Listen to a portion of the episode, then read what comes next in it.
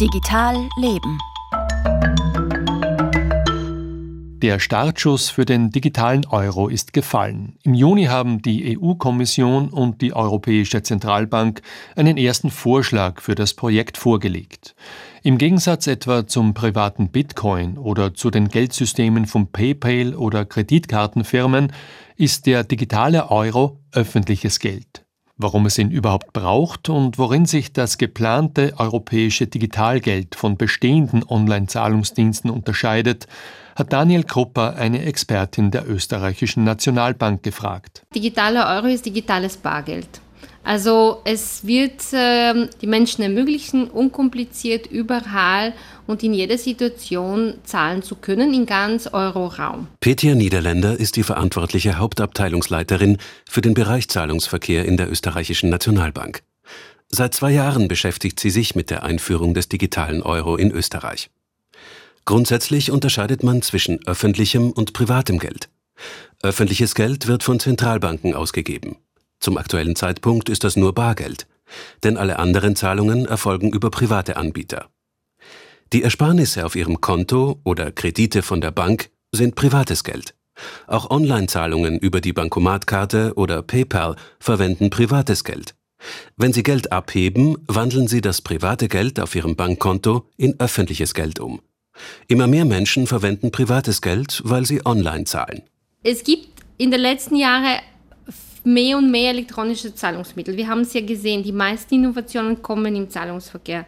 Es gab früher nur Kreditkarten und ein paar Debitkarten. Heute haben wir PayPal und Klarna und Apple Pay, Google Pay, Amazon Pay und da kommen weitere Zahlungsmittel dazu. Der springende Punkt, der digitale Euro ist ein Online-Zahlungsmittel, das in öffentlicher Hand ist und nicht wie bei Apple Pay oder PayPal im Besitz von Privatunternehmen außerhalb der EU ist. Das soll die geldpolitische Unabhängigkeit Europas stärken. Mit dem digitalen Euro will die Kommission eine Währung einführen, die überall akzeptiert wird, wo das Bargeld nicht hinreicht. Bezahlungen im Onlinehandel, Abos, Steuern. Aber man soll ihn auch wie Bargeld verwenden können. Etwa wenn man im Geschäft etwas zahlt oder einer anderen Person Geld gibt.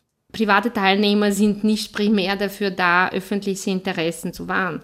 Das ist äh, im Auftrag der Zentralbanken und das tun wir auch. Und bis jetzt haben wir das gut getan mit dem Euro, Scheine und Münzen.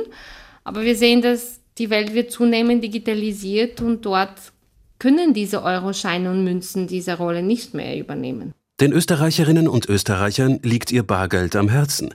Während im Euroraum etwa die Hälfte aller Transaktionen mit Bargeld erfolgen, sind es in Österreich zwei Drittel.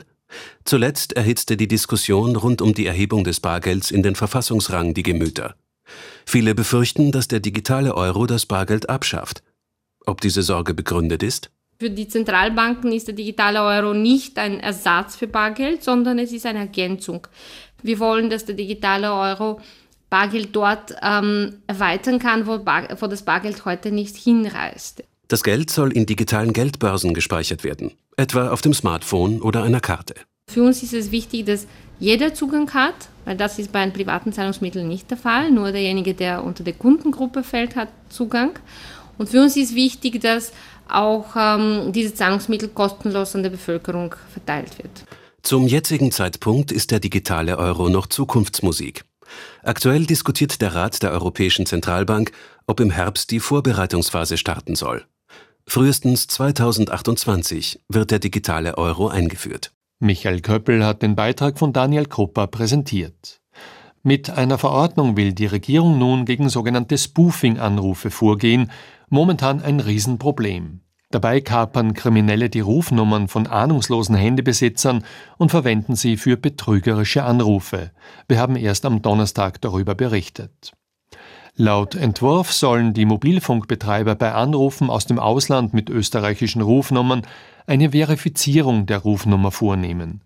Wird die Nummer missbräuchlich verwendet, darf der Anruf nicht weitergeleitet werden. Die Verordnung soll in der ersten Jahreshälfte 2024 in Kraft treten. Das war Digital Leben mit Franz Zeller.